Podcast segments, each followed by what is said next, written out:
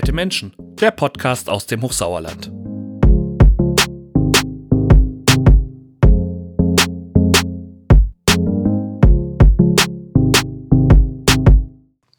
Herzlich willkommen, Schwester Teresita Maria Müller zum Podcast Nette Menschen. Schön, dass Sie heute da sind. Ja, finde ich auch. Schwester Teresita, wir haben uns schon ein paar Mal, sind wir uns über den Weg gelaufen und äh, ich habe sie immer mit der Harfe im Gepäck gesehen. Und da die Harfe ein Instrument ist, äh, was äh, ja auffällt und was ähm, groß ist, ähm, wäre meine erste Frage direkt der Zugang. Warum Harfe? Warum suchen Sie sich denn nicht ein einfaches Musikinstrument aus? So eine Blockflöte ist doch praktischer. Wie kommen Sie zur Harfe? Ja, zum Tragen ist Blockflöte praktisch. Ich habe in der Tat auch Blockflöte studiert. Ich habe Theologie und Musik fürs Lehramt studiert. Ähm, Harfe ist seit vielen Jahren, war das ein Traum von mir, Harfe zu spielen. Unter anderem glaube ich, weil sie so einen fast mystischen Klang hat, so einen ein bisschen geheimnisvollen, einen, der sehr viele Menschen sehr tief anspricht, was wohl unter anderem daran liegt, dass das das Instrument ist mit den meisten freischwingenden Seiten. Ne? Eine Violine hat zum Beispiel vier Seiten, mhm. eine Gitarre sechs Seiten, die aber nicht ganz freischwingen, sondern relativ nahe am Klangkörper sind. Und bei der Harfe schwingen die ja wirklich völlig frei. Ne? Und die haben 38 bis äh, Konzerthafen 47 Seiten, von ganz tief bis ganz hoch. Und da der Mensch ja zu einem ganz hohen Prozentsatz aus Wasser besteht, äh, wird durch die Schwingung der Seiten dann auch der Mensch oder das, die Flüssigkeit im Menschen in Schwingung gebracht.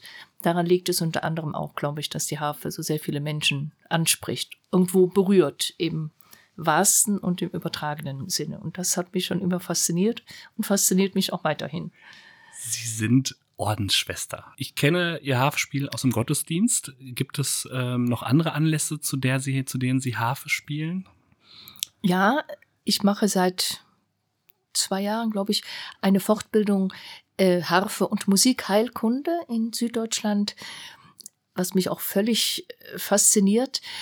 Äh, und das Ziel ist da an Krankenbetten, in Hospizen, in Seniorenheimen, in Palliativstationen zu spielen wir lernen zu spüren, energetisch zu spüren, was dem Menschen gut tut, welche Tonart und welcher Ton, und dann so zu spielen, ja, dass es dem Menschen ein Stück Heil und Heilung bringt. Unser Ziel ist, und das fasziniert mich auch an dieser Ausbildung, durch das Hafenspiel so einen heilenden Raum um den Menschen zu schaffen, ne? dass er sich wirklich wohlfühlt und dass es ihm wirklich auch körperlich und geistig und seelisch gut tut, das Hafenspiel. Und das begeistert mich also völlig. Ich spiele öfter in Seniorenheimen, auch im Hospiz schon mal in Gelsenkirchen und Krankenhäuser ist zurzeit schwierig wegen, wegen Corona, ja. das ist klar. Aber das ist eine, eine Sache, ja, die mir auch ganz viel Freude macht und die mich auch selbst bereichert, wenn ich sehe, dass es den anderen gut tut und Freude macht. Dann ist Harfespielen also Beziehungsarbeit auch. Also es ist ja nicht nur so, dass sie für sich spielen oder in einen Raum reinspielen, sondern sie müssen erstmal eine Beziehung haben zu dem, für den sie dann spielen, am mhm. Krankenbett mhm. zum Beispiel. Mhm. Genau. Kommt erst Beziehung zustande oder passiert das mit dem Harfespielen? Das passiert mit dem Harfenspielen und ähm, ideal ist es natürlich, wenn ich mich vorher schon auf diesen Menschen einstelle. Ne, also ähm, die Begründerin der Hafentherapie in Amerika nennt das Deep Listening, die Christina Turin, äh, dass man also ganz still wird, bei sich selber ankommt und so sich ganz auf den anderen einlässt und zu spüren versucht, was braucht er, also so in Gedanken und im Fühlen ganz bei dem anderen zu sein, so schon eine Beziehung herzustellen und dann entsprechend dem, was ich dann erkenne, zu spielen, ob das jetzt in D ist oder in F, in Moll oder in Dur oder in Kirchentonarten. So, das ist, muss man lernen, das muss man üben, hm. natürlich, da sind wir bei, aber es ist auch eine ganz schöne Erfahrung, wenn das so gelingt, wenn man einfach auch an dem Gesichtsausdruck des Menschen, für den man spielt, dann sieht, er entspannt sich, er atmet langsamer und ruhiger zum Beispiel. Ne? Hm. Auch die Pulsfrequenz senkt sich ein bisschen ab. Das ist also sehr, sehr ja auch eine beglückende Erfahrung, finde ich. Ja. also ich stelle mir das so vor, ähm, so wenn man Musik hört oder auch wenn ich an die Hafenspielen denke, ich habe noch so äh, eine, äh, eine Geschichte im Ohr. Das ist so ein bisschen so wie Gänsehaut, aber was, was darüber hinausgeht vielleicht sogar noch, mhm. weil, weil was in mir selber passiert. Ja, genau. Ja, das ist ja wunderbar. Ähm, und wenn Sie mit Ihrer Harfe reisen, wie, wie, wie groß ist die? Wie viele Seiten hat die? Ähm, ich habe extra eine kleine Therapieharfe. Hm mir kaufen dürfen. Das hat unsere Provinzoberin mir erlaubt, Gott sei Dank, weil die sagte, ähm, du machst die Ausbildung, du kannst ja jetzt mal langsam losmarschieren, auf die Menschheit losgelassen werden. Da habe ich gesagt, ja, die Gelegenheit beim Schopf gefasst und gesagt, meine keltische Harfe ist relativ groß und schwer, 14 Kilo. Äh, die kann ich schlecht von Krankenbett zu Krankenbett tragen, mhm. ist auch zu laut. Und es gibt extra entwickelt ähm, von zwei Hafenbauern Therapiehafen, die ganz leicht sind. Meine wiegt vier Kilo, hat 32 Seiten, also schon einen großen Ambitus mhm. von fünf Oktaven. Ähm, und die kann ich eben leicht mitschleppen. Und sie klingt auch relativ leise, also nicht so ganz laut, dass man einen erschlägt, vor dem ich spiele. Und hat aber eine ganz starke Resonanz. Die ist zum Beispiel aus Tulpenbaumholz gebaut. Ich wusste gar nicht, dass es sowas gibt, in Klammern. Ja. Äh, das ganz stark vibriert und man spürt also, ich selbst spüre die Schwingung des Holzes und auch das Gegenüber spürt die Schwingung des Holzes. Und das ist dann auch so diese heilende Wirkung.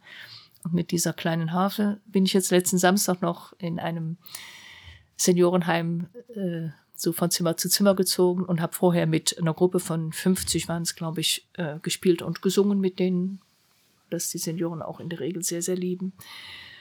Ja, genau. Sie haben gerade gesagt, Sie haben eine keltische Harfe. Wie kommt denn der Bezug nach Kelten? Äh, durch die Harfe.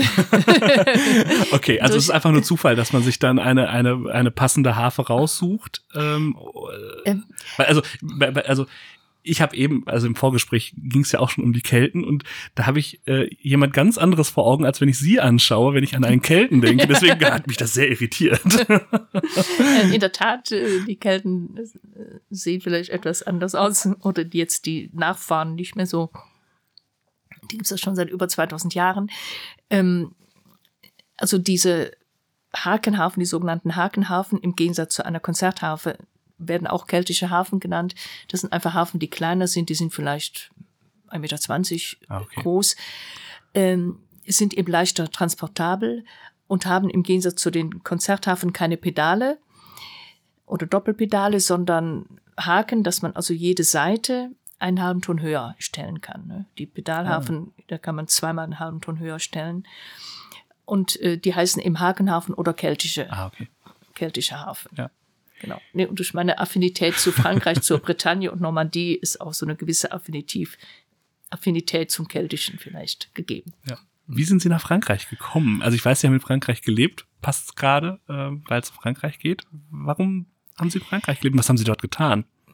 Ja, das ist ganz spannend. Also erstmal, äh, wir sind ein französischer Orden, eigentlich 1807, also nach der Französischen Revolution, in Cherbourg gegründet. Das ist in der Normandie auf dieser Halbinsel genau gegenüber England.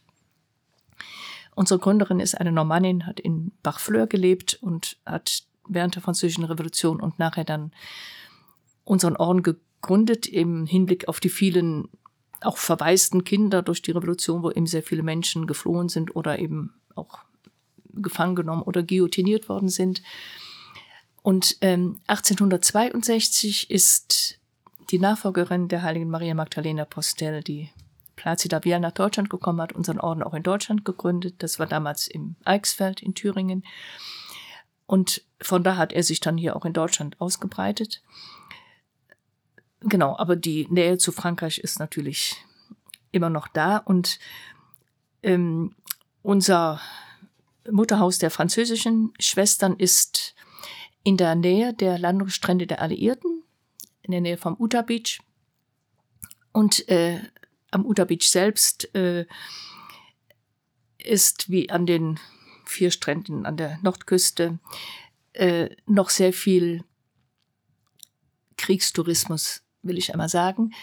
Und vor einigen Jahren, 2010, genau, kam der Bischof dieser Diözese Coutances-Avranches auf die Idee, ein Friedensprojekt zu gründen, um diesem Kriegstourismus etwas entgegenzusetzen. Und er dachte, ich hätte gerne vier Ordensleute aus verschiedenen Ländern, die da zusammen leben und Friedensarbeit machen. Natürlich eine Französin, eine Amerikanerin als Vertreterin des Befreiers und eine Deutsche als Vertreterin des Aggressors. Und er hat sich dann an unsere Schwestern gewandt, weil er die kannte von der Normandie und äh, meine damalige Generaloberin kam dann irgendwie auf die Idee, mich dahin zu schicken. Weiß ich nicht warum. Ich war damals Schulleiterin in Heiligenstadt in Thüringen. Und äh, na, dann habe ich natürlich ja gesagt, weil ich dachte, es ist nochmal eine spannende Herausforderung. Mhm. Nach einigem Überlegen und hin und her beten natürlich, weil ich auch sehr gerne da in Heiligenstadt in der Schule war. Ja. Dann haben wir im, im Oktober 2011 bin ich dann losgefahren und im Januar 2012 haben wir das Projekt in Saint-Mère-Église begonnen. Das ist, ähm, das Dorf ist bekannt geworden, weil da ein Fallschirmjäger 6. Juni 44 an dem Kirchturm hängen geblieben ist. Da gibt es mhm. den Film Der längste Tag. Ja. Da wird das äh, so Stimmt, sehr schön ja. gezeigt. Eine wie nennt man das, eine Puppe von dem Fallschirmjäger hängt da immer noch an dem äh, Kirchturm und da ist also in der Woche vom 6. Juni immer riesen, riesen Feiern. Da kommen hunderte, nein, tausende von Soldaten wirklich, äh, die da des Gedenk der Befreiung gedenken und auch ganz viele Männer, die Soldat spielen. Das hat mich sehr abgestoßen, muss ich sagen. Also das sind dann die, also den Begriff habe ich eben zum ersten Mal gehört, Kriegstouristen. Das sind also Leute, die äh, Waffen äh, gut finden, die Kriegsgerät mhm. bestaunen mhm. und die dann da hinkommen und sich das nochmal anschauen. Ja, oder auch selber in der Tat in, in Uniformen kommen. Alle außer der Wehrmachtsuniform sind erlaubt. Die tragen auch Waffen, die richtigen Soldaten tragen keine Waffen. Mhm. Die fahren wirklich in Panzern durch, in Panzer und Jeeps durch die Straße. Beim ersten Mal war ich so erschüttert, dass ich mit meiner Harfe auf so einen Jeep geklettert bin und der Harfe gespielt habe, mitten auf dem Kirchplatz. Fand ich das so schrecklich. Wahnsinn. Fand, hat Andreas Bär dann Fotos von gemacht. Ja. Der war da zu der Zeit da, um das Ganze ein bisschen zu porträtieren. Ähm, also dieses Kriegsspielen stößt mich einfach kolossal ab. Ne? Es gibt eine riesige Börse auch mit ähm, Granaten und Helme natürlich mit originalem Einschussloch und originalem Sand und originalen Muscheln von 1944. Okay. Äh, also schrecklich. Naja, und äh, wir haben dann eben da ein Haus bekommen, direkt hinter dieser Kirche mit dem Fallschirmjäger und haben zu drei Schwestern angefangen. Eine Amerikanerin haben wir nicht gefunden, aber zwei Französinnen und ich eben als Symbol des Aggressors. Und ähm, die für mich interessante Erfahrung neben ganz vielen super Erfahrungen und Kontakten war die Erfahrung als Deutsche nicht willkommen zu sein. Das hat mich schon verblüfft. Ich kann es irgendwie ein bisschen verstehen, aber es hat mich auf der anderen Seite auch verblüfft. Ich habe in Paris bei Pax Christi mitgearbeitet, war oft in Paris, da war das überhaupt nicht. Hm. Da stört es keinen, dass ich Deutsche war, aber da in, an den Landungsstränden wo eben auch dieses Gedenken noch sehr hoch gehalten wird und die frühere Zeit. Da sieht man ja auch noch den, die Reste vom Atlantikwall von Hitler, mhm. also überall die wirklich unzerstörbaren Bunker am, äh, an der Küste entlang. Und da habe ich also oft auch Erlebnisse gehabt, äh, wo man so den noch die Antipathie gegen die Deutschen merkte. Beispiel, eine junge Fremdenführerin kommt mit einer Gruppe Senioren aus einer anderen Gegend Frankreichs in unsere Kirche in Saint-Mère-Église, erklärt ähm, den heiligen Erzengel Michael, der der Patron der Fallschirmjäger ist in mhm. Frankreich, mhm. ähm, und sagt, der heilige Erzengel Michael hat ja unter seinen Füßen immer den Drachen als Symbol des Bösen. Und dann fragt sie, wofür steht dieser Drache? Die Senioren alle schütteln den Kopf. Der Drache ist das Symbol für die Deutschen. Hm. Das war 70 Jahre nach dem Krieg. Ja. Der Drache ist das Symbol für die Deutschen. Und kein, keiner der äh, Touristen meldet sich und sagt, es gibt doch auch nette Deutschland, nette Deutsche oder ich war auch schon mal in Deutschland, das war doch ja. schön. Ne, sowas finde ich schon erschütternd, ja. dass es so tradiert wird. Ne? Ja. Und davon gibt es noch mehr Beispiele. Und Andererseits haben auch andere gesagt, hey, du hast mein Bild von Deutschen verändert. Das fand ich dann gut. Hm. Ja. Und es wird ja auch durch das Kriegsspielen irgendwie noch befeuert, habe ich das ja, Gefühl. Natürlich. Ähm, ich, ich bin da ganz nah, gerade wieder zu Hause bei Familie. Bei uns ist es Thema, so auf der Straße, darf ich, wenn ich die Zwischenfrage stellen darf, ähm, Kinder und Kämpfen spielen ist immer so die große Frage. Was mhm. halten Sie davon, wenn Kinder, weiß ich nicht, äh, mit äh, so Plastikschwert und äh, Räuber und Gendarm spielen oder so nach den Erfahrungen, die Sie dort gemacht haben? Würden Sie sagen, lassen oder das gehört dazu? Ähm, wie ist es dann mit den erwachsenen Männern, die da Krieg spielen? Kann man das tolerieren irgendwann? Also für Kinder finde find ich es okay, weil die damit auch ihre eigene Stärke ausprobieren mhm. ne? und, und dieses Miteinander kämpfen und aber auch wissen, sie verletzen sich nicht wirklich, weil es eben nur Plastik- oder Holzschwerter sind.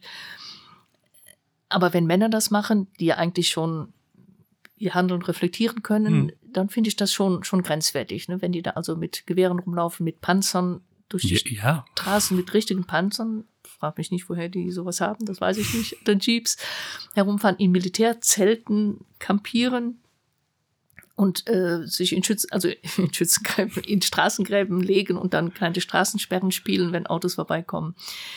Äh, da frage ich, warum muss man das? Oder ich finde es ja. sogar einen wirklichen Affront, weil es gibt ja so viele Kriegsgebiete auf der Welt, wo aktuell Krieg ist. Ja. Ne, und dann finde ich auch wirklich eine, eine Verletzung oder ein Affront denen gegenüber den Soldaten, die wirklich im Krieg sein müssen, weil sie dorthin geschickt werden, ja auch deutsche Soldaten in anderen Ländern.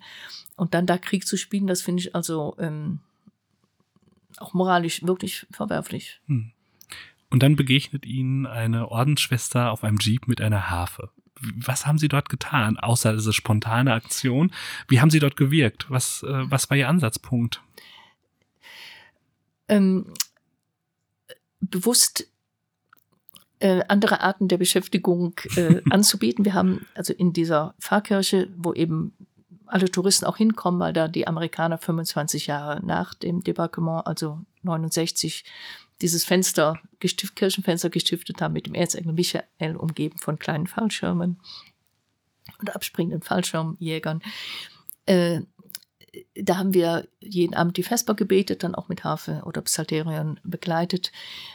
Äh, wir haben ganz viel Material entwickelt in, ich glaube, Deutsch, Englisch, Französisch, Italienisch und Holländisch, so die meisten Sprachen.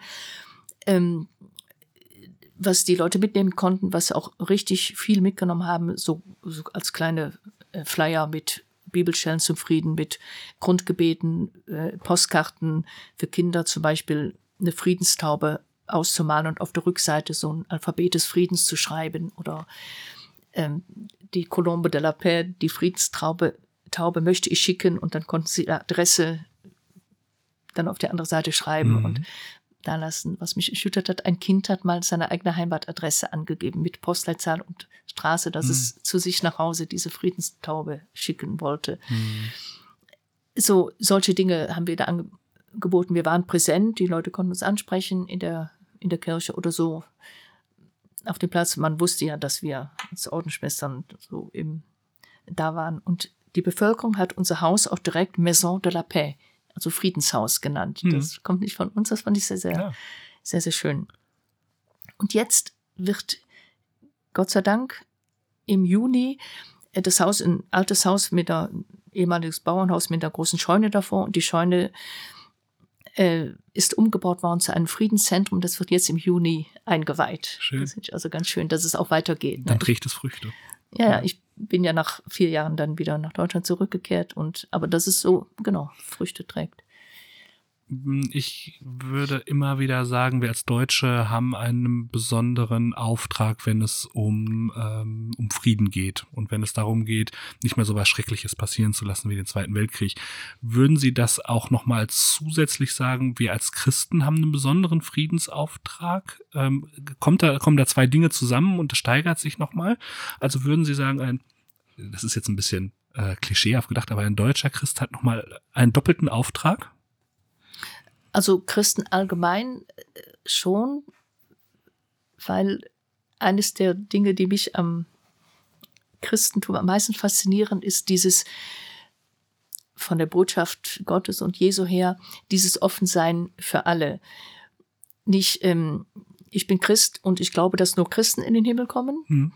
wie das in manchen Religionen es ja gibt, dass nur die Angehörigen der eigenen Religion äh, erlöst werden, was die Kirche früher ein bisschen auch dachte, Nulla Salus extra Ecclesia, also kein Heil außerhalb der Kirche, das mhm. sagt man Gott sei Dank nicht mehr. Aber am Kreuz hängend oder im Hinblick auf seine Kreuzigung sagt Jesus, wenn ich erhöht bin von der Erde, werde ich alle an mich ziehen. Ne? Und er sagte nicht alle, die an mich glauben, sondern alle. Mhm. Und dieses, ich bin für alle Menschen gekommen. Das hat mich schon immer so fasziniert. Ne? Und darum glaube ich, ist das unser Auftrag als Christen, die Würde aller Menschen zu sehen, unabhängig von Religion, von Glaubensüberzeugung, von Geschlechtsidentität, von Hautfarbe, von was auch immer, von Intelligenz und sozialem Status.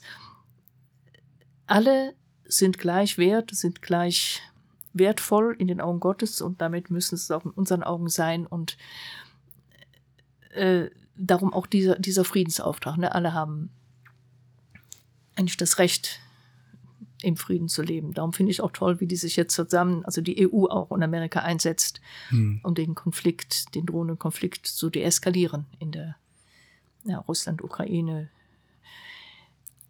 In der Hoffnung, dass sich die Sachen dort verbessern.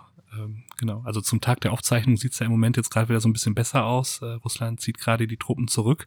Mhm. Ähm, in meiner Generation, ich bin jetzt 37, haben wir nie Krieg erlebt und auch nie direkte Kriegsauswirkungen. Und ich finde es für uns immer total spannend, uns bewusst zu machen, äh, diese Zeit, in der wir leben, die, die so unfassbar lange kriegsfrei ist, gab es ja, glaube ich, so, so weit mhm. vorher gar nicht. Ähm, und das Bewusstsein da zu entwickeln und da wieder einen speziellen Auftrag rauszuziehen, ähm, ist total schwer. Mhm. Weil für mich ist das absolut der Standard, dass nicht irgendwer mit der Panzerfaust vor meiner Haustür steht. Ähm, 2015 kam es nah, weil ich da ganz vielen Menschen begegnet bin, äh, denen das so passiert ist. Ähm, das muss man sich mal wieder ranholen. Oder halt auch dann mal nach Frankreich fahren und Friedensarbeit machen. Das finde ich mhm. einen total schönen Ansatz. Jetzt habe ich eben schon eine Frage gestellt an die Lehrerin, an die, äh, an die Schulleiterin auch, nämlich ähm, wenn es um Kinder, wo es um die Kinder ging. Ähm, sind Sie Lehrerin geworden, als schon feststand, dass Sie in den Orden gehen, oder ist das aus dem Orden heraus entstanden? Was war zuerst da, der Wunsch, Lehrer zu werden oder der Wunsch, Schwester zu werden, Nonne zu werden? Ich muss jetzt äh, vielleicht werde ich etwas rot dabei zugeben, ich hatte gar nicht so den dringenden Wunsch, Lehrerin zu werden. Ich hatte den dringenden Wunsch, Theologie und Musik zu studieren. Ah. Muss ich zugeben, peinlich. Äh, habe zwischendurch während des Studiums auch mal überlegt, ob ich Volltheologie studiere. Dann hätte ich von Köln nach Bonn wechseln müssen. Habe mir das auch angeguckt in Bonn und dann kam ich zurück zu meiner Uni, sah das Vorlesungsverzeichnis von Musik vom nächsten Semester und dachte, nee, das schaffe ich nicht. Also ich schaffe nicht, das Musikstudium mhm. aufzugeben. äh, na, und dann habe ich das eben zu Ende studiert und als Lehrerin gearbeitet und bin, äh, ich bin erst mit 28 Jahren in den Orden eingetreten, mhm. also hatte schon einige Jahre gearbeitet und habe dann überlegt, ich weiß nicht, wie diese Idee in meinen Kopf kam, ach nee, ich will nicht heiraten, ich will für Gott und viele Menschen leben. Mhm. So, ich habe vier Geschwister, die waren mittlerweile zwei, glaube ich, schon verheiratet. Ich bin die zweite von uns fünfen. Aber so diese Idee setzte sich so langsam fest und so als fröhliche Rheinländerin dachte ich, auch nie so immer allein leben ist jetzt für mich vielleicht nicht so das Richtige. Jetzt mittlerweile könnte ich es mir auch gut vorstellen, aber damals nicht. Und dann suchte man halt eine Gemeinschaft, die mhm. zu dir passt.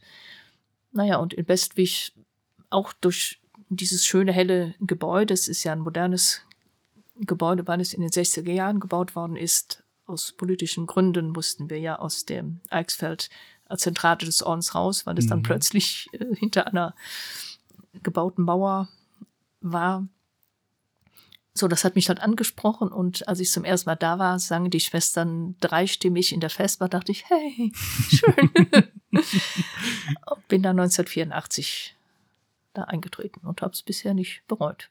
Ja, äh, ich finde, wenn man an die Kirche denkt im Bergkloster im Westweg, ist es ja schon ein besonderer Raum. Ähm, und der gehört ja irgendwie dann mit zum, zum Wohnen dazu. Das stelle ich mir total besonders vor. Also es gibt ja Leute, die haben ein Yogazimmer, es gibt Leute, die ähm, äh, wechseln ihre Räume und gestalten die auch sehr schön, so Esszimmer und so weiter. Aber eine Kirche in dem eigenen Wohnraum zu haben, macht das einen Unterschied ähm, mhm. vom, vom Leben her? Ich glaube ja, darum hat unsere Kirche auch Teppichboden, äh, weil wir uns ja da viermal am Tag versammeln und mhm. ist auch immer schön warm, dass man also ohne Mantel, Schal und Handschuhe da sitzen kann. Auch gerade für die älteren Schwestern mhm. natürlich. Ne? Das ist schon klar. Äh, doch, also ich finde es schön, äh, wenn die Kirche so nebenan ist oder im selben, im selben Haus ist. Ich mache das zum Beispiel oft, wenn ich abends in mein Zimmer gehe. Ich wohne jetzt direkt äh, aus hafentechnischen Gründen so neben der Kirche, weil ich ein großes Zimmer brauchte für meine beiden Hafen. Ist sehr schön. Äh, dass ich nochmal eben an der Kirche vorbeigehe und in Anführungszeichen gute Nacht sage zu Gott. Ähm, so dieses mal eben Hallo sagen oder mal eben so einen Blick reinwerfen, das habe ich mir so angewöhnt. Das finde ich schön. Das erleichtert auch dieses Bewusstsein, in der Nähe Gottes zu sein oder in der Gegenwart Gottes zu leben, ne? wenn man ab und zu an der Kirche vorbeikommt oder sieht, ah ja, yeah. da ist ja noch einer, ja. der in meinem Leben wichtig ist. So. Ja, und der dann nicht nur nebenan wohnt, aber da dann irgendwie sein Zentrum auch hat. So, mhm. ja. Ich finde das total schön, dass es da Teppich liegt. Ich glaube, äh, außer Tessé und äh, ihre Kirche kenne ich keine andere Kirche mit Teppich. Nee, ich auch nicht. Und also das war immer was, wo ich gesagt habe, wenn ich in die Kirche gehe, da möchte ich doch meine Jacke ausziehen, da möchte ich mich doch wohlfühlen. Mhm. Ähm, und ich hatte immer, also ein Kirchenbild, was ich immer, wo ich gedacht habe, boah, das ist, das kann doch nicht sein, dass Leute irgendwie so zugeschlossen mit hohen Mänteln in einer Kirche sitzen. Ähm, also ich weiß mittlerweile, die Orgel mag es ja nicht gerne, wenn die Temperatur so stark schwankt, deswegen hält man es in der Kirche mhm. ähm, äh, etwas kälter. Ähm, aber das fand ich absolut sympathisch, weil das dann wieder nah an den Menschen ist. Ähm, und ich habe ähm, bei Ihnen auch Kirchenraum, also neben Erfahrung in der Jugendkirche, Kirchenraum auch erlebt als tatsächlich Lebensraum und nicht nur als ähm, sakralen Ort. Mhm. Ähm, das macht, glaube ich, auch nochmal einen Unterschied, dass sie wirklich auch die Kirche mit Leben füllen, äh, mit, mit diesem besonderen Blumenschmuck, der da ist ähm, und so weiter. Das äh, finde ich sehr angenehm. Also das finde ich auch hilfreich fürs eigene Leben, dass die Kirche nicht auf Sonntagmorgen von 10 bis 11 beschränkt ist und dann geht wieder mein Leben weiter die ja. Stunde sonntags von 10 bis 11 oder wann auch immer spare ich für Gott und ansonsten lebe ich meinen Alltag, sondern dass das so dazugehört. Ne? Also dass das Leben mit Gott äh, in meinen Alltag hm. gehört. Kirche ist ja gerade in der jetzigen Zeit wieder etwas berechtigterweise in Verruf geraten, die Institution berechtigterweise. Ja. Aber es hat ja nichts mit dem Glauben an Gott zu tun oder mit dem Bemühen, mit Gott zu leben oder Gott in meinen Alltag sozusagen zu integrieren. Ne? Ja. Viele Leute, die jetzt aus der Kirche austreten, sagen, ich glaube weiter und Gott ist weiter mhm. Bestandteil mhm. meines Lebens, aber ich brauche die Kirche nicht für den Glauben. Ähm, was können Sie dem entgegnen? Warum ist Ki also auch Institution so schwer ist, wie es mir auch manchmal fällt? Warum ist Kirche und Gemeinschaft wichtig, um äh, Gott zu begegnen? Also zunächst mal fällt es schwer darauf zu reagieren, weil das ja ein typisch deutsches Problem ist. Ne? Andere Länder kennen das nicht, aus der Kirche austreten. Man kann schlicht nicht aus der Kirche mhm. austreten. Das ist ja bei uns ein Problem der des Eingeschriebenseins in äh, das Zivil rechtliche Verwaltung, ich trete aus der Kirche aus am Amtsgericht. Ja, oder, äh, Steuern zahlen, ja. Genau, ne, weil das bei uns verbunden ist mit dem Steuerzahlen, ja. weil ja acht, neun oder zehn Prozent, das variiert in den Bundesländern, meiner Steuer für Kirchensteuer abgeführt wird. Das, das ist eine staatliche Leistung. Also andere Länder denken, hä, Kirche austreten, ich bin getauft und das bleibt für ewig. So, von daher finde ich das ein bisschen problematisch in Deutschland, ne? dass mhm. man sagt, wenn ich nicht mehr diese Institution nicht mehr tragen darf, kann, darf ich auch nicht mehr Sakramente empfangen. Hm. Werde ich davon aus. Das finde ich überaus problematisch, muss ich sagen. Ja. Wird sich vielleicht auch irgendwann ändern, stelle ich mir vor. Ansonsten glaube ich schon oder bin ich überzeugt, dass ich nicht nur für mich alleine glauben kann und dass Gott das auch gar nicht will, sondern dass ich mit vielen anderen zusammen äh, bei Gott irgendwann mal ankommen werde. Nicht nur ich, meine Seele und der liebe Gott, sondern wir als, als Brüder und Schwestern, wir alle sind Kinder Gottes oder Ebenbilder Gottes. Und äh, mit den anderen zusammen zu, zu beten, zu diskutieren, zu leben, zu leiden, auch an deren Leid, das finde ich macht auch das Wesen des eines Lebens mit Gott, eines glaubenden Lebens aus, glaube ich. Ich kann da nicht nur für mich selber sorgen, ne? dann das fände ich so eine egoistische Haltung, glaube ich. Ja. Und dafür brauche ich eben das Sein in der, in der Kirche, in der Gemeinschaft der Gläubigen, wie auch immer sich sehr viele leider Gottes verhalten haben oder verhalten. Hm. Ich habe letztens lange darüber nachgedacht, dass jemand gesagt hat, Gott ist nicht dein Freund, sondern Gott ist eigentlich die Freundschaft, also das, was zwischen, dazwischen passiert. Ähm, würden Sie sagen, es liegt an den Beziehungen untereinander, die Gott entstehen lässt in ihrer Ordensgemeinschaft oder zwischen den Menschen überhaupt ähm, und die, die, die einen Gotteszugang gibt? Oder ist es, äh, ist es was anderes? Also ist Gott eher für Sie ein Freund oder ist es eher das, was dazwischen ist, was Freundschaft ist? Also Gott ist für mich schon eine Person. Mhm. Das heißt, ähm, klingt jetzt schwierig, Person. Das heißt, ich sehe ihn nicht mit weißen Haaren und Bart, wie man sich als Kind das vorgestellt hat. Äh, jemand, zu dem ich du sagen kann, mhm. will ich mal sagen. Darum würde ich nicht sagen, ähm, er ist Freundschaft, sondern also er ist schon ein Gegenüber, mit dem ich reden kann, dem ich auch, was ich auch oft tue, so anklagen kann. Sagen, das finde ich jetzt überhaupt nicht gut und wie kann das denn passieren, dass also so viel Unheil geschieht, so viele Menschen leiden müssen unter anderem aber jemand, mit dem ich mich auseinandersetzen kann. Das erzählt ja auch Bibel, Altes und Neues Testament mhm. durchgehend. Ja. Ne? Also er ist nicht irgendwo eine nebulöse Macht, äh, sondern er ist jemand, wie gesagt, zu dem ich du sagen kann. Und ähm, der auch fordernd ist. Also er will schon, er sagt nicht, du bist jetzt im Orden, also mache ich mal, dass ihr euch alle super gut versteht und ihr alle euch liebt. Das ist natürlich Quatsch. Ne? Mhm. Äh, wenn man verheiratet ist, sucht man sich seine Frau aus oder seinen ja. Mann äh, ja. und bekommt Kinder und so weiter, Familie. Aber wir haben uns ja die anderen nicht ausgesucht. Wir sind in die Gemeinschaft gekommen, hineingestürzt und mit ganz vielen anderen Frauen, die man vorher nicht kannte. Und da will Gott schon nicht, dass ich mich mit verschränkten Armen hinsetze und jetzt liebt mich mal alle, sondern ich bin selbst gefordert, was dafür zu tun, dass Gemeinschaft wird und dass Gemeinschaft gut wird.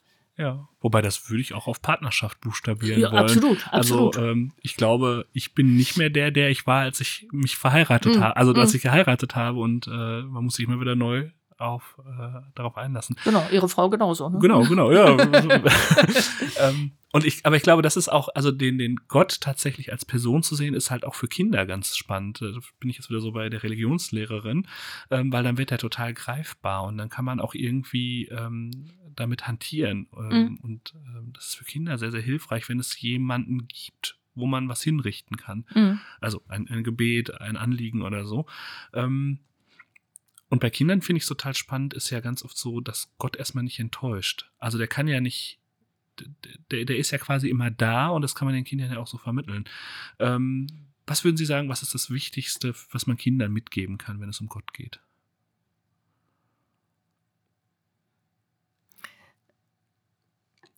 Also auf jeden Fall, dass Gott sie liebt, so wie sie sind, dass sie geliebt und gewollt sind von Gott und alle anderen auch ne, dass also alle, alle Menschen Gottes Ebenbild sind, das heißt, äh, so geschaffen sind, dass man Gott in jedem erkennt und dass es keinen Unterschied in der Wertigkeit oder Wichtigkeit von Menschen gibt, weil sie alle, mhm. alle Gottes Kinder sind. Ne? Und dass nicht deutsche Kinder besser sind als arabische Kinder ja. oder äh, Kinder von einem Lehrer besser sind als Kinder von einem ja. Arbeiter oder einem arbeitslosen Menschen. So, weil Gott uns alle gleich liebt. Ja. es, sackt gerade bei mir, weil ich glaube, das, was dann daraus resultiert, ist ja eine, eine, eine, eine Haltung bei den Kindern, die ja erstmal wenig gesellschaftsfähig ist. Also in der Schule geht es ja um Konkurrenz, darum, wer besser ist, wer schlechter ist. In der Schule geht es ganz oft ja auch darum, ähm, dass es unterschiedliche Kinder, also dass, dass die Kinder halt ähm, aufs Gymnasium gehen oder auf die Hauptschule gehen dürfen. Ähm, und ähm, da muss man da, glaube ich, für kämpfen, für so eine Haltung, Mhm. oder? Mhm. Ähm, und den Kindern einen Gegenpol setzen mit Glaube. Darum haben wir, um kurz noch auf Frankreich wieder zurückzukommen, ganz viele Spiele entwickelt, wo es keine Verlierer und Gewinner gibt. Hm. Ne, zum Beispiel gibt es ja auch viele Spiele aus der Erlebnispädagogik, gibt sowas. Ne? Ja. So, so, so ein Stück Wiese, was wir vom Haus hatten, das war ein Sumpf mit ganz gefährlichen Monstern oder genau. Und da mussten sie, jeder bekam eine Teppichfliese und mussten als Gruppe die andere, also die Wiese überqueren zum anderen. Und sie mussten da zusammen ankommen. Ne? Ja. Und es ging nur darum, schaffe ich das oder nicht als Gruppe, ne? wie viel in Ja, der Erlebnispädagogik. Also solche Spiele haben wir ganz viele gemacht, wo es immer verlangt war, ähm, den anderen zu helfen, sich gegenseitig zu unterstützen, um gemeinsam ans Ziel äh, zu kommen. Ne? Um zu merken, hey, auch solche Spiele machen Spaß.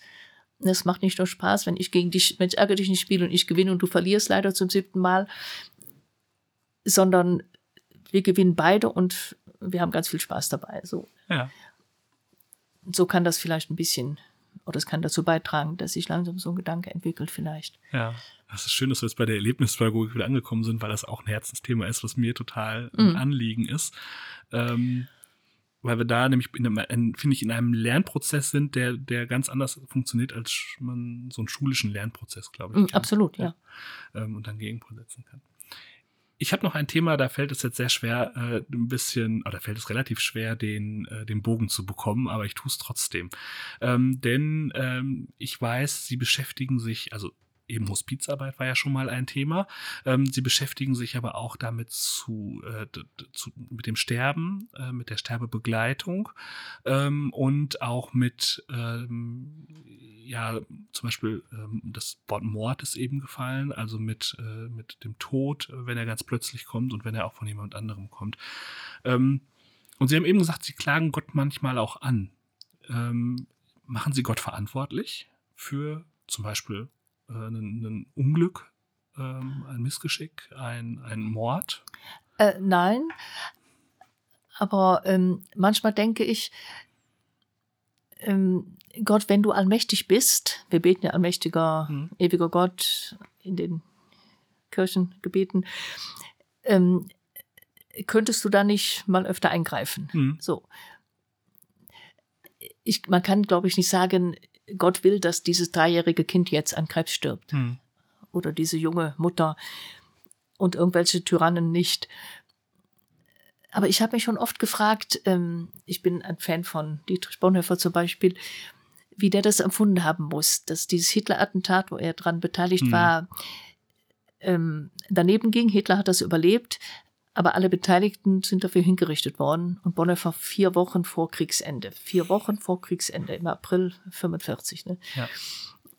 Und ob er dann nicht auch gedacht hat, Mensch Gott, du hättest das ja auch gelingen lassen können. Ja, genau.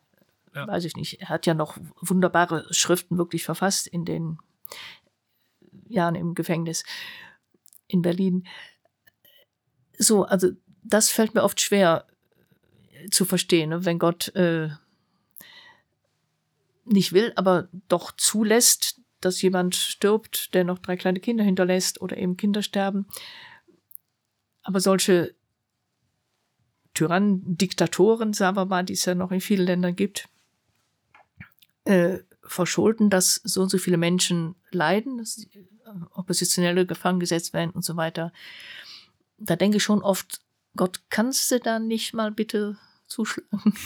Muss ich sagen. Ja. Aber ich glaube, wir dürfen auch mit Gott ringen und äh, nicht in Vorschriften machen, aber schon mit ihm ringen und sagen, das verstehe ich es nicht. Und Ja. ich habe keine Löffelliste, also alles, was man tut, bevor man den Löffel abgibt, sondern so eine eskatologische Liste in meinem Kopf, was ich ihn alles nachher fragen werde, ne? wenn ich mal gestorben sein werde und bei Gott leben werde. Und eine dieser Fragen ist auch, äh, was hast du getan? Oder was haben die Heiligen getan, die laut Kirche ununterbrochen für uns beten? Was haben die getan, dass es uns hier gelingt, etwas friedlicher zu leben? Hm. Das sind so meine Fragen, die ich schon habe. Wenn es um Sterben geht, ist es dann einfacher, wenn man glauben kann, wenn, wenn man eine Gottesbeziehung hat oder hatte? Oder ähm, geht es auch anders? Also Ich, ich, ich habe noch nie einen Sterbenden begleitet. Ich kann mir das schwer vorstellen, was in so einem Menschen vorgeht, was vielleicht auch in Gesprächen passiert. Ähm, und ich frage mich, wenn, wenn, es, wenn ich sterben sollte, ähm, wie ist es hilfreich für mich, mich irgendwie Gott näher zu bringen in dem Moment oder jetzt darauf vorzubereiten, Mhm. auch in der Gottesbeziehung? Macht das einen Unterschied? Äh, ja, man weiß zum Beispiel, dass viele Kinder ähm, relativ leicht sterben. Also ähm, ich habe eine Mitschwester, die war lange an der Uniklinik in Essen, Seelsorgerin, und die hat viele Kinder zum Tod begleitet und denen dann auch erklärt, ähm, dass sie nach dem Tod dann neue Augen bekommen werden und bei Gott sein werden und aber Mama und Papa noch sehen können, weil sie Mhm. neue Augen bekommen. Und die Kinder fragen dann, Schwester, darf ich meinen Fußball mitnehmen? Hm. Und dann sagt sie ja. Und eine fragt dann mal, kannst du nicht mitgehen? ähm, und das fällt Kindern leichter, mit anderen darüber zu reden, als mit den eigenen Eltern, weil Ja. die ja natürlich verständlicherweise vor lauter Trauer dann immer anfangen zu weinen. Ähm, ich glaube, es ist leichter zu sterben, wenn ich so die Hoffnung habe, es geht nachher weiter. Oder die Vorstellung von Himmel, Hölle, Fegefeuer, Gericht, diese in der Tat sehr schwierigen Begriffe, wenn, wenn ich mir vorstelle, Gott erwartet mich mit offenen Armen und leuchtenden Augen und sagt, Christopher, da bist du. Hm. Teresita, willkommen. Und schon, äh, das glaube ich auch, und das tröstet mich bei all meinen Sorgen um die Diktatoren, dass es schon auch eine liebende und ausgleichende Gerechtigkeit gibt. Ne? Das so, so stelle ich mir das vor und so stellt die Kirche sich das auch vor, glaube ich. Papst Benedikt hat das in seiner Enzyklika äh, Spe Salvi geschrieben. Spe Salvi. Ähm, wir begegnen Gott und in diesem liebenden Blick wird mir alles bewusst, was ich getan habe. Ne? Mhm. Wie wenn sie ihrer Frau auf die Füße getreten sind und ihre Frau guckt sie an und dann denken sie, ach ja Gott, tut mir sowas von leid, entschuldige, was weiß ich. Ja. So, und dass dieser Prozess, und das ist dann wie ein Feuer, das mich innerlich reinigt, auch dieses schlechte Gewissen, so stelle ich mir Gericht und Fegefeuer vor. Oder so stellen sich das viele heute vor. Hm. Nicht, dass ich bis zur Taille oder bis zum Hals im Feuer brate, wie man Ja. sich das Feuer früher in Bildern Ja, und wie es man früher auch Kindern erzählt hat. ja, ja, natürlich, Ja. ne? Um Ja. Gottes Willen, nein. Und, aber wenn ich darauf hoffen kann, in meinem Sterben Gott zu begegnen, ist das leichter, als wenn ich denke, ich lande irgendwo im Nichts oder es ist alles völlig aus, glaube Mhm. ich. Und interessanterweise denken ja die meisten Kulturen glauben an irgendwie ein, wie auch immer geartetes Weiterleben nach dem Tod. Ja. Sei es mit Seelenwanderung, ne, wie auch immer. Ja. Weil es äh, auch tröstlich ist zu wissen, das, was mich als Person ausmacht, sicher nicht mein Körper, aber was mich als Personkern ausmacht, nenne es Seele, nenne es Persönlichkeit, das geht nicht verloren. Ne? Und es gibt ja auch viele, Ja. damit beschäftige ich mich ja gerade im Schreiben eines Buches, ähm, die halten weiterhin eine Beziehung zu dem Verstorbenen Mann, Frau, Mhm. Kind, ne? weil sie spüren, da ist noch ein, ein, ein Weiterleben. Ne? Ja. Und man empfängt Zeichen oder ich denke auch mal, manchmal, meine Eltern sind beide schon gestorben. Mama, gib mir doch mal einen Tipp, wie kann ich das denn jetzt? Ja. oder so. Ja, Ne? ja. ja. Ich habe gerade so gedacht, so wie man so eigentlich auch schon relativ jung so seinen Nachlass regeln sollte und sich überlegen sollte, wie so Patientenverfügungen und so sind, lohnt es sich auch immer wieder damit zu beschäftigen, äh, wie, äh, wie Gott einem begleitet, auch in den letzten Stunden des Lebens und was Mhm. danach passiert und sich damit zu beschäftigen und das auch zum Thema sich selber zu machen. Ähm, ich nehme das mal für mich mit. Ich glaube, das kommt nochmal mit auf den, auf den, auf den Zettel. Ähm, und ich glaube auch, dass es eine sehr schöne Idee ist, so wie Sie es gerade beschrieben haben, das Fegefeuer sich tatsächlich zu verabschieden, aber das ist, ähm, dass es ja auch darum geht, Verantwortung zu übernehmen, schlussendlich. Mhm. So. Schwester Teresita, vielen Dank für das Gespräch, für die vielen, vielen kleinen Einblicke, die wir in dieser ja, kurzen Zeit äh, machen konnten. Ähm, Sie haben eben schon gesagt, Sie schreiben ein Buch. Ähm, wir schauen mal, äh, dass wir eine kleine Verlinkung ähm, in äh, den, den Podcast-Beschreibungen hinbekommen, dass man von Ihnen mehr lesen, hören und sehen kann, ähm, weil ich glaube, dass es sehr, sehr spannend ist und dass jetzt ganz viele Leute ähm, noch, mehr, noch mehr Fragen haben, noch mehr von Ihnen hören wollen. Fürs Erste, für diese Podcast-Folge, vielen Dank, dass Sie da waren. Sehr gerne. Der Podcast Nette Menschen ist eine Produktion des Dekanats Hochsauerland Mitte. Konzeption, Redaktion, Produktion und Schnitt Christopher König. Wir freuen uns über Rückmeldungen oder neue Ideen.